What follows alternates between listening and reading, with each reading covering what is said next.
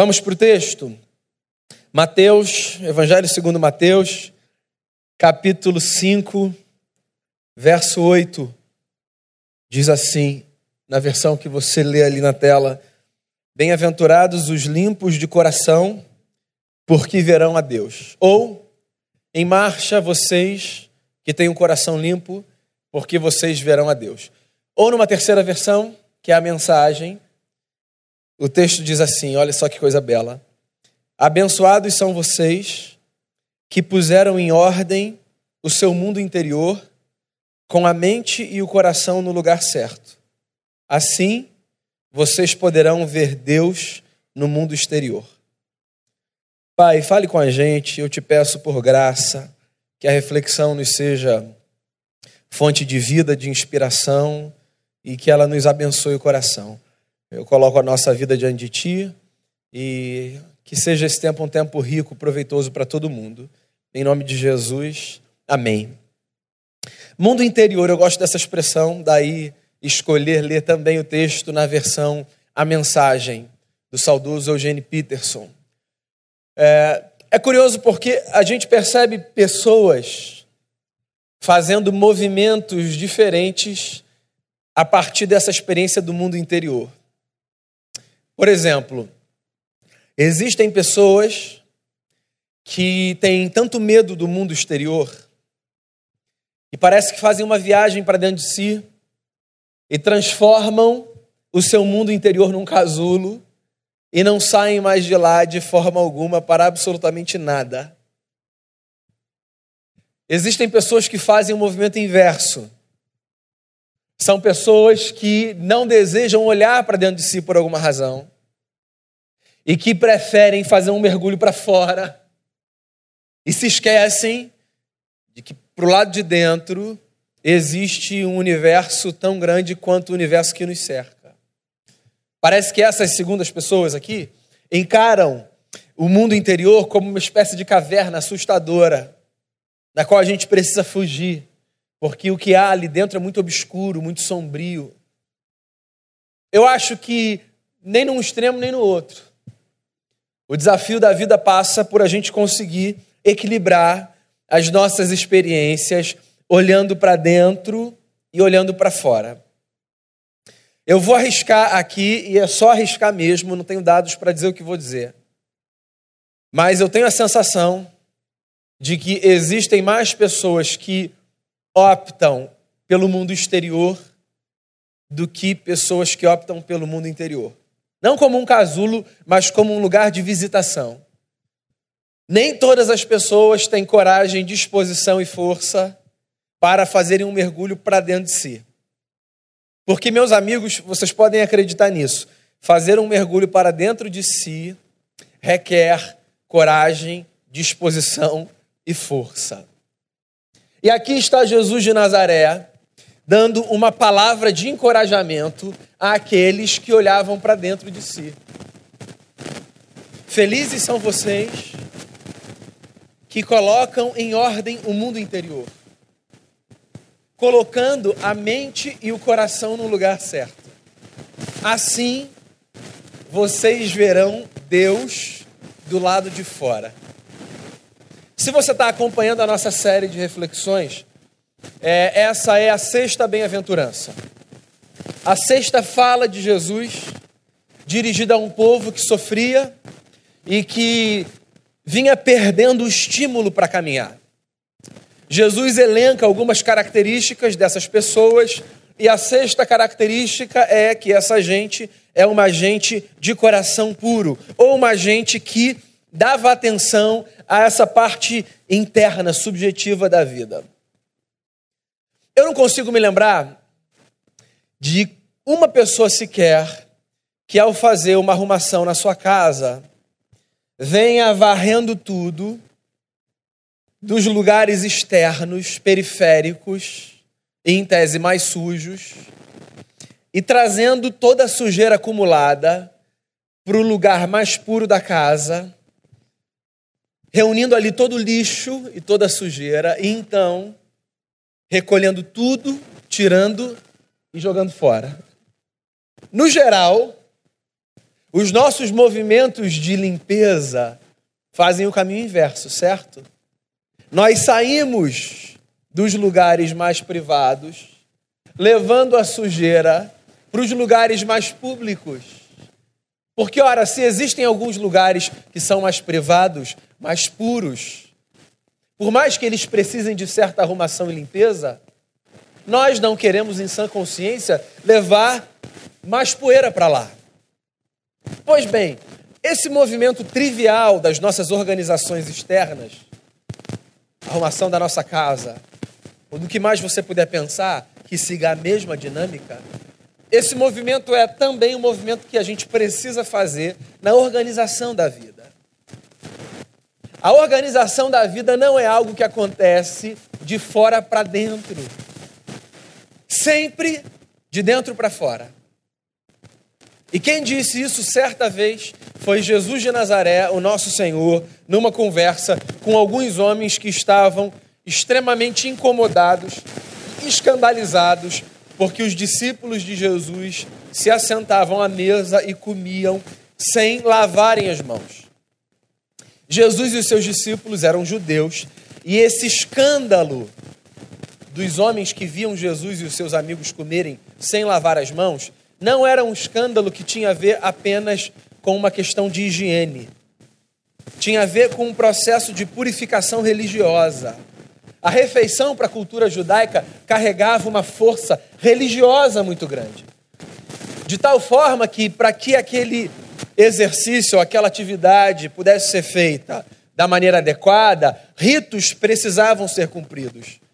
E o rito da purificação, para que alguém se aproximasse da mesa, era um rito demandado por lei.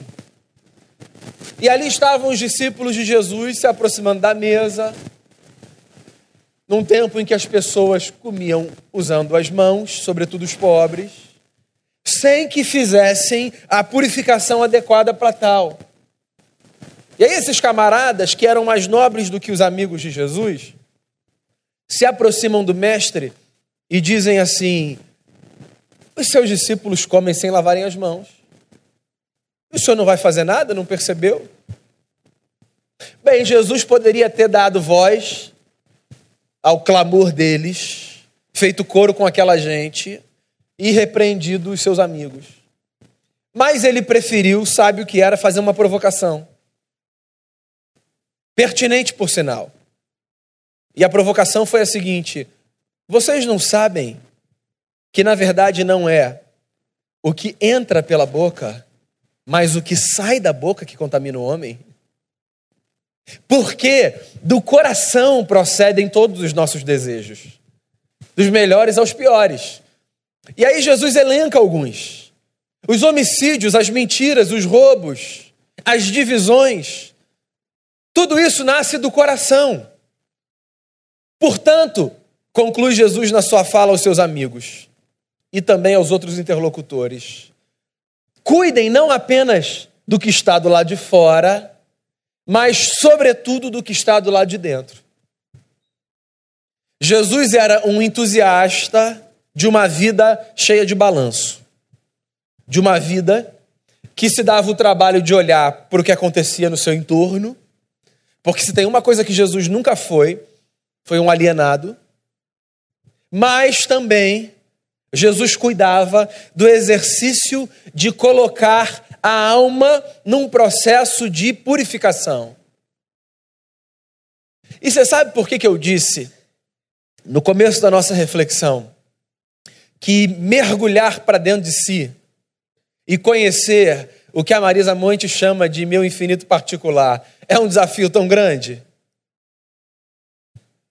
Porque, como eu falei para você, nós precisamos de muita coragem, de muita força, de muita disposição para percebermos as sombras que nos habitam, os fantasmas que residem em nós, os pecados que nós guardamos do lado de dentro.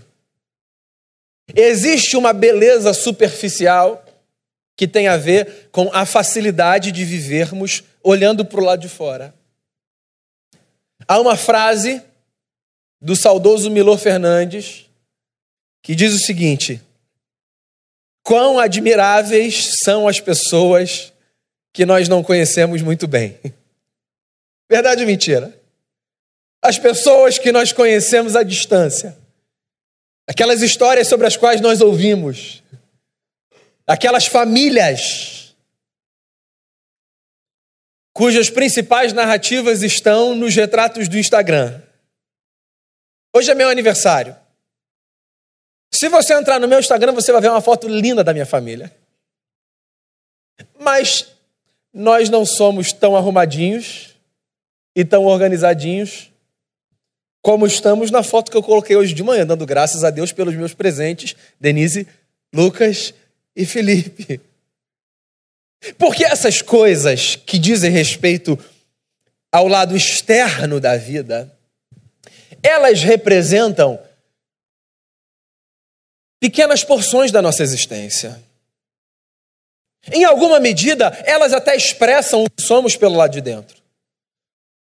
Existe um provérbio que fala disso que nós somos, pelo lado de fora, aquilo que nós conseguimos projetar a partir do lado de dentro. Há um provérbio, por exemplo, que diz que o coração alegre aformoseia o rosto. A beleza na alma, a pureza na vida pelo lado de dentro, ela é capaz de fazer com que a gente encare as circunstâncias de outra forma. Mas também é verdade, meus amigos, que nós somos muito bons em mascarar situações. E que nós podemos facilmente ser pessoas extremamente frágeis por dentro e vivermos uma jornada projetando, por exemplo, uma força que nunca existiu. Verdade ou mentira? Nós podemos ser completamente instáveis nas nossas relações e ainda assim termos as fotos mais bonitas nas nossas redes. Nós podemos ser pessoas extremamente mal resolvidas e posarmos de conselheiros da humanidade. Porque olha só, se é verdade que existe uma conexão muito verdadeira e muito profunda entre o mundo que está para o lado de dentro e o mundo que está para o lado de fora, também é verdade que, porque todos nós somos, segundo a nossa tradição, filhos do Adão e da Eva, nós sabemos lidar muito bem com essa dinâmica da queda, do pecado e da disfunção, que faz a gente pretender realidades que na verdade nunca existiram. Tenta pensar aí nas pessoas que você admira. E faz uma divisão aí rápida na sua cabeça. As pessoas que você admira são pessoas com as quais você tem contato real ou são pessoas que você conhece à distância? Veja bem, nós podemos admirar as pessoas que nós conhecemos à distância. Mas a boa e sábia vida faz com que nós tenhamos o trabalho e o desafio de construirmos a admiração na proximidade, na relação. Nessa dinâmica existencial que faz com que a gente perceba não apenas aquilo que há de belo no outro, mas aquilo que há de pior nele também. Lidando com todas as suas contradições, com todas as suas mazelas, com todas as suas angústias. Existe um desafio para a sociedade do nosso tempo. O desafio de continuarmos a acreditar que a história verdadeira só se constrói quando nós fazemos a escolha de caminharmos no chão real ao lado de homens e mulheres reais. Esse negócio de nós migrarmos para o virtual e vivermos ali, mais do que no real, não passa de uma fuga. Porque ali todos nós podemos ser o que nós desejamos ser. E ali todos nós podemos criar a persona que nós desejamos criar. E ali todos nós podemos nos desconectar a hora que nós desejamos nos desconectar. É verdade ou não é? Bendito seja Deus pelo modo avião. Desliguei. Aí eu ligo na hora que eu quiser de volta. Volta o 3G, 4G, Wi-Fi. todas as minhas ferramentas, e eu brado do alto da minha pedância, na frente de uma tela desse tamanho, dizendo para o mundo o tamanho da minha grandeza. Mas e o chão da história? Onde feridas acontecem, onde pessoas esbarram em pessoas, onde os abraços reais são dados, onde os olhares se cruzam, onde as pessoas se tocam, sentem cheiro, se alimentam. Como é que fica a nossa vida aí? Como são admiráveis as pessoas que nós conhecemos à distância. Como são belas as relações que ficam nesse campo do mito.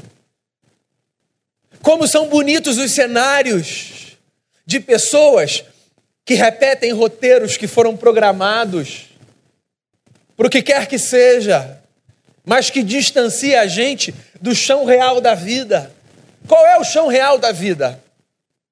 O chão real da vida é esse cenário de beleza e de caos, que não está restrito apenas ao Rio 40 graus,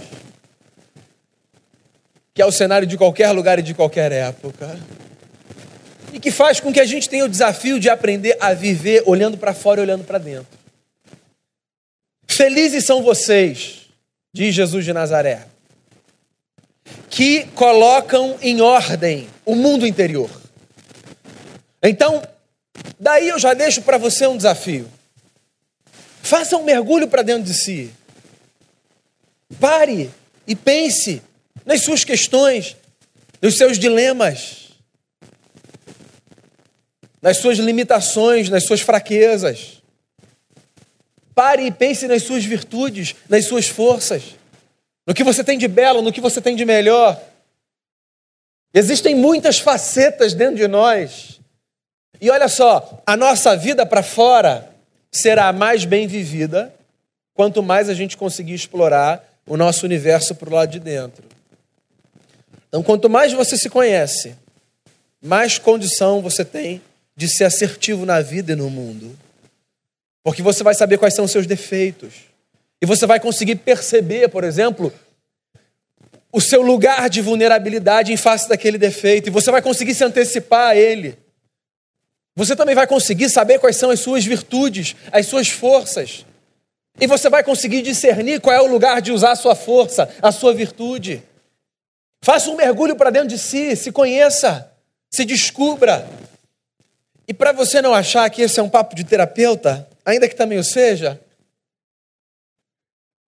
leia os salmos. Leia os salmos. Os salmos são viagens para o infinito particular dos salmistas. Homens que tinham a coragem de olhar para dentro e dizer: Deixa eu ver quem eu sou. Deixa eu ver o que me habita, de bom e de mal, de belo e de feio. Quanto mais a gente faz esse exercício, mais condição a gente tem de viver uma vida bela, assertiva, madura e sábia. Você pode estar me ouvindo e fazendo aí do seu lugar uma pergunta, que é a seguinte: Ok. Mundo interior. Vou experimentar. Mas como é que eu arrumo o mundo interior? Porque Jesus está dizendo aqui: felizes são vocês que colocaram em ordem o mundo interior. Como é que a gente faz para arrumar esse universo que é habitado por realidades intangíveis? Porque eu arrumar o meu quarto é um pouco mais fácil, certo? Eu pego a cadeira e coloco ali. A porta do armário eu fecho. A roupa eu coloco pendurada. É muito mais fácil organizar realidades que são tangíveis e materiais do que realidades que são intangíveis e imateriais. Como é que eu faço para eu arrumar essa casa divina que é a minha existência? Jesus dá a dica no texto. Ele diz: Abençoados são vocês que puseram em ordem o mundo interior. Aí ele diz assim na mensagem: colocando a mente e o coração no lugar certo. Então tá aí uma dica para você. Se você quer arrumar a sua casa interna, existem duas realidades que precisam ser objeto da sua atenção: a sua razão e os seus afetos. Eu vou chamar assim. Você precisa cuidar do que você pensa e você precisa cuidar do que você sente. Ok? Então são dois movimentos que precisam acontecer por nossa parte para nós organizarmos a nossa vida. Eu preciso cuidar do que eu penso. Isso é um grande desafio, porque eu não tenho controle sobre o que eu penso. Mas eu tenho controle sobre o que eu faço com o que eu penso. Você consegue entender? Tem uma fala de Martinho Lutero, reformador, que é muito elucidadora nesse sentido. Ele diz o seguinte: Eu não posso evitar que um pássaro pouse na minha cabeça, mas eu consigo impedir que ele faça ninho ali. Usa essa frase para você pensar na dinâmica dos pensamentos. Eu não tenho condição de controlar o pensamento que me chega. Não tenho condição. Ninguém tem. Nós somos assaltados por essa força. É, o Freud chamaria essa força de a força do inconsciente. Ela rasga as estruturas, ela assalta a gente, ela aparece. Eu me lembro quando Lucas devia ter cerca de três anos, dois anos, não sei. Uma vez chorando muito de noite, foi para minha cama dizendo assim: Papai, alguma coisa muito ruim entrou na minha cabeça. E assim, eu não sei que pesadelo ele teve, mas foi a primeira experiência dele da falta de controle em relação àquilo que a gente pensa, né? O passarinho que chega, chega. Agora, o que eu faço com o passarinho que chega é uma escolha minha. Porque eu posso alimentar pensamentos, ou eu posso eliminar pensamentos. Semana passada, Damião leu no começo da celebração da manhã as palavras fortes e belas do profeta no meio de um cenário de caos. Ele diz assim: Eu quero trazer à memória aquilo que me dá esperança. Ou seja, eu posso fazer um exercício para renovar a minha mente. Paulo fala sobre isso no Novo Testamento. Ele fala: transformem-se pela renovação da mente de vocês. Nós não somos tão passivos quanto parecemos ser. E eu tenho a impressão, meus amigos, sobretudo falando desse tempo presente, que a passividade em relação aos nossos pensamentos virou, na verdade, uma desculpa para a gente seguir para qualquer direção e falar o que a gente pensa. E essa escolha é uma escolha muito adolescente, muito infantil. O adolescente até combina com ele, ainda que assim, quanto mais rápido ele passar por essa fase, melhor. Mas ainda combina com o adolescente falar coisas do tipo: ah, não, não, vou falar porque me deu na telha, eu vou falar, preciso ser verdadeiro. Agora, a vida adulta pede da gente um pouco mais de controle sobre a alimentação do nosso pensamento ou não. Então, é, as coisas que passam na nossa cabeça não são necessariamente coisas que devem ser alimentadas. E menos ainda ditas não necessariamente. Existem coisas que passam pela sua cabeça e que, e que passam pela sua cabeça. Ponto. E que no máximo você deve fazer assim, ó, sacudir para ver se sai. Ou renovar a sua mente, como no exercício de eliminar aquilo que é tóxico. Tem uma fala no livro do Gênesis que é uma das falas que mais deveriam ser lidas pela gente. Quando Deus diz assim a um homem: o seu desejo será contra você. A você cumpre dominá-lo. Nem todo desejo precisa ser extravasado. É porque nós vivemos nessa pós-modernidade um tempo meio louco. Se na modernidade, tá? Com o iluminismo a razão era a senhora de todas as coisas, hoje na pós-modernidade a sensação é a senhora de todas as coisas. Então nós trilhamos jornadas só porque nós sentimos vontade de trilhar. E nós não nos damos o trabalho de perguntar se aquela jornada é uma jornada segura, se faz sentido, se ela está de acordo com os nossos valores. A fala hoje do cidadão pós-moderno é a seguinte: você está com vontade? Então vai e faz, meu amigo. Só se vive uma vez. Ele tem toda aquela filosofia de Butkin. A vida é uma só, é muito curta, só se vive uma vez e vai por aí. Calma aí, pera lá. Como assim? Como assim está com vontade? Faz. Existem normas, existem valores, existem princípios, existem leis a serem cumpridas. Você não faz o que dá na telha. Ou você pode até fazer, mas você vai arcar com a força da lei. E você não tem, em sã consciência, a liberdade de fazer o que te dá vontade, porque às vezes o que te dá vontade subtrai a vontade do outro, atropela o outro, fere o outro. Ora, existem coisas que chegam aqui para serem ditas, mas que precisam ser recolhidas. Por quê? Porque eu preciso colocar a mente no lugar certo. Paulo, quando escreve para a comunidade de Roma, ele fala: apresentem o culto de vocês a Deus. Apresentem um culto lógico a Deus. O nosso culto a Deus, ele passa pelo bom uso da razão.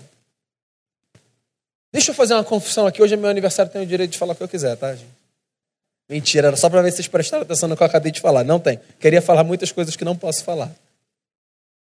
Você sabe que é uma preocupação minha com a igreja evangélica hoje?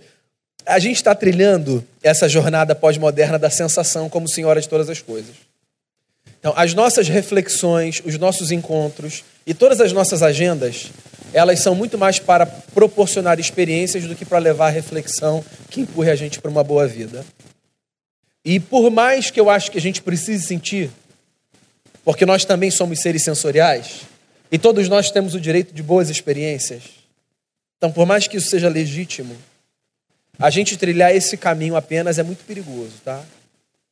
Porque uma igreja que insiste em fechar os olhos, fechar os olhos, fechar os olhos, ou olhar para cima, olhar para cima, olhar para cima, se esquece de que nesse mundo a gente caminha de olhos abertos olhando para o lado. Vou dar uma de pastora Luiz aqui para quem está da época dele. Pastora Luiz dizia assim aqui na nossa igreja, deve dizer na barra. Se você tiver que guardar uma frase desse culto, é hora disso. Se você tiver que guardar uma frase desse culto, guarde a frase do Caleb nascer, do Caleb nascer dizendo: Jesus está na partilha. Jesus está na partilha. Jesus está menos no olho que se fecha e no pescoço que se ergue para que a gente veja os céus, e está mais no olhar para o lado, na vida de olhos abertos e de mente controlada e bem pensada. Essa é a espiritualidade de Jesus da encarnação e não da abstração. E você sabe quando eu vou estar encarnado de verdade, enquanto um humano seguidor de Jesus? Quando eu colocar a cabeça no lugar certo.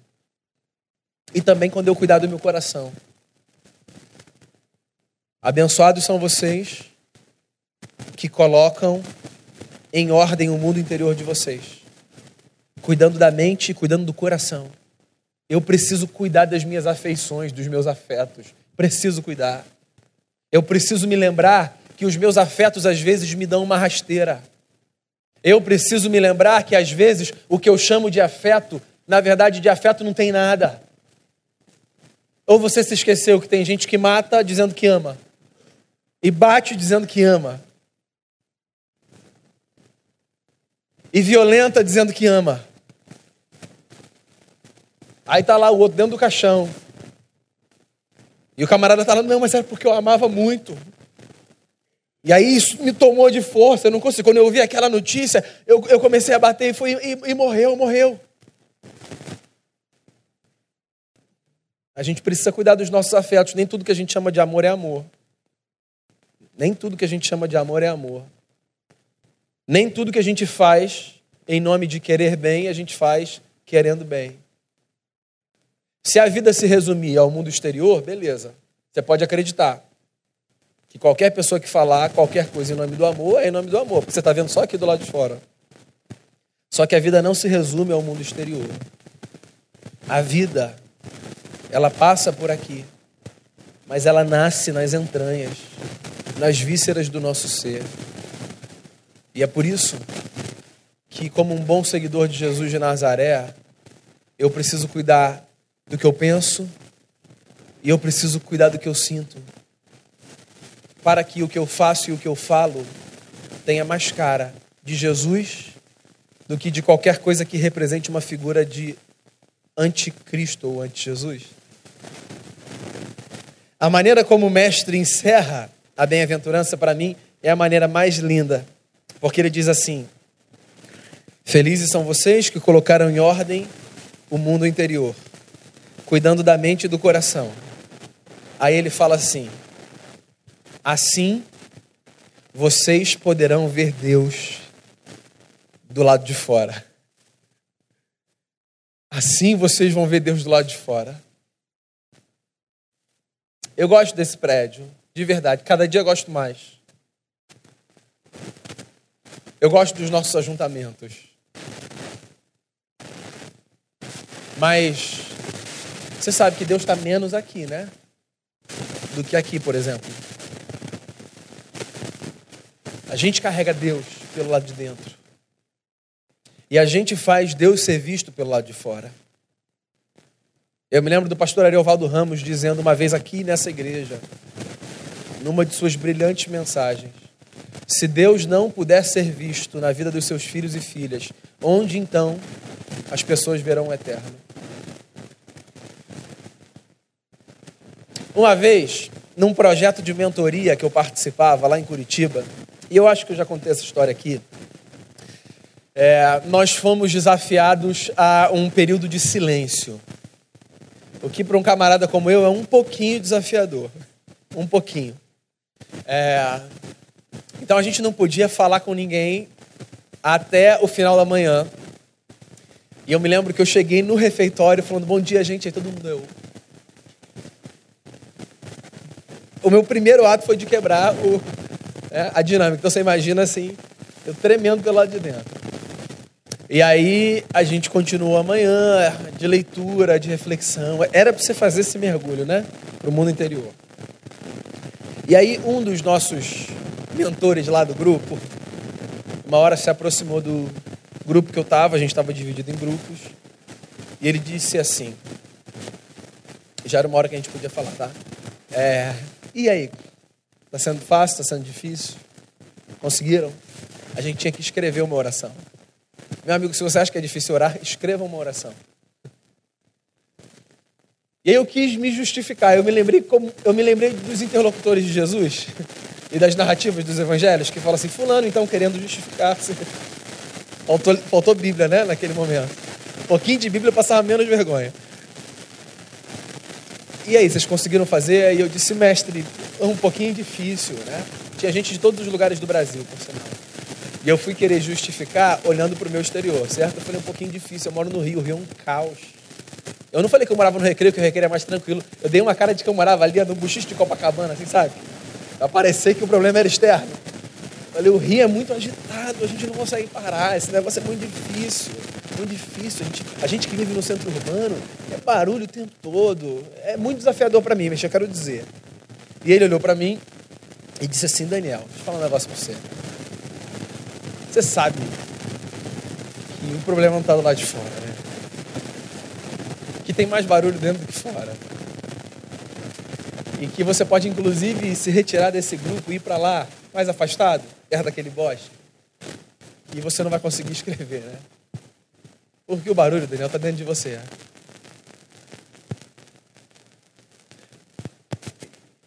E eu não falei nada, né? Esse silêncio foi a resposta. Próximo exercício, mestre. Já entendi, tá? Você tá brincando. Tá dentro da gente, tá dentro da gente. A gente joga pro lado de fora o que tá pro lado de dentro. Por que, que tem gente que seis horas da manhã sai de casa querendo matar o mundo? Que carrega morte pelo lado de dentro. Por quê? Que tem gente que pode ir para o lugar mais belo, mais lindo, e não vai conseguir ver beleza. Ora, porque é um poço de feiura pelo lado de dentro. Por que, que tem gente que no Natal é azeda? Porque é azeda e ponto. Pro lado de fora a gente leva o que a gente é pelo lado de dentro. E ou a gente cuida desse negócio, ou a gente não vai ver Deus do lado de fora. Então, essa nossa tentativa de tentar arrumar as coisas do lado de fora e apontar sem olhar para dentro, e ver o que precisa ser posto em ordem, na verdade, ela é um exercício de sublimação da nossa tarefa primária, que é colocar em ordem a nossa vida, o nosso mundo, para que Deus seja visto. Não é que a gente não vá ter um espírito crítico e perceber os erros e as falhas das coisas externas. É que uma coisa é você perceber os erros e as falhas das coisas externas. Outra coisa é você só perceber os erros e as falhas das coisas externas. Alguma luz precisa acender.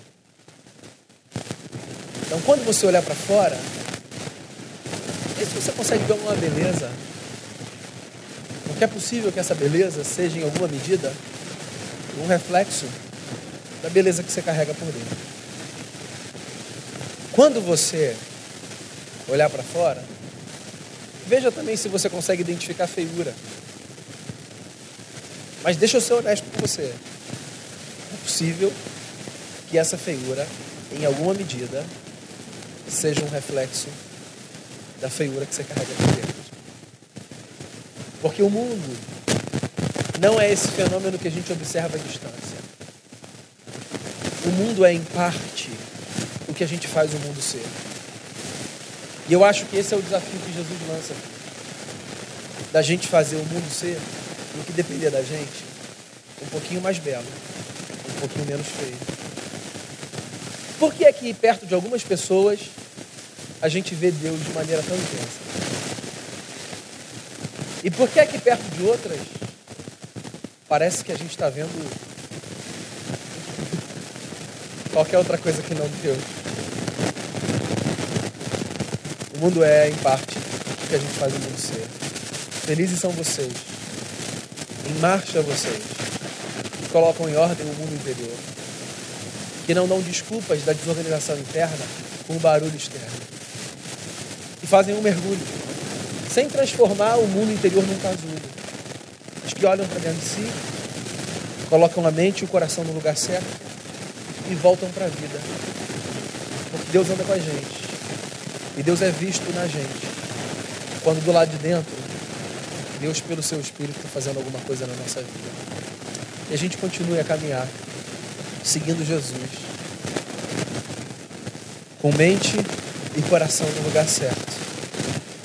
Felizes são os limpos de coração. Eles verão a Deus. Senhor, cria esse coração na gente. Esse é o pedido que a gente encontra na tua palavra. Cria um coração belo na gente.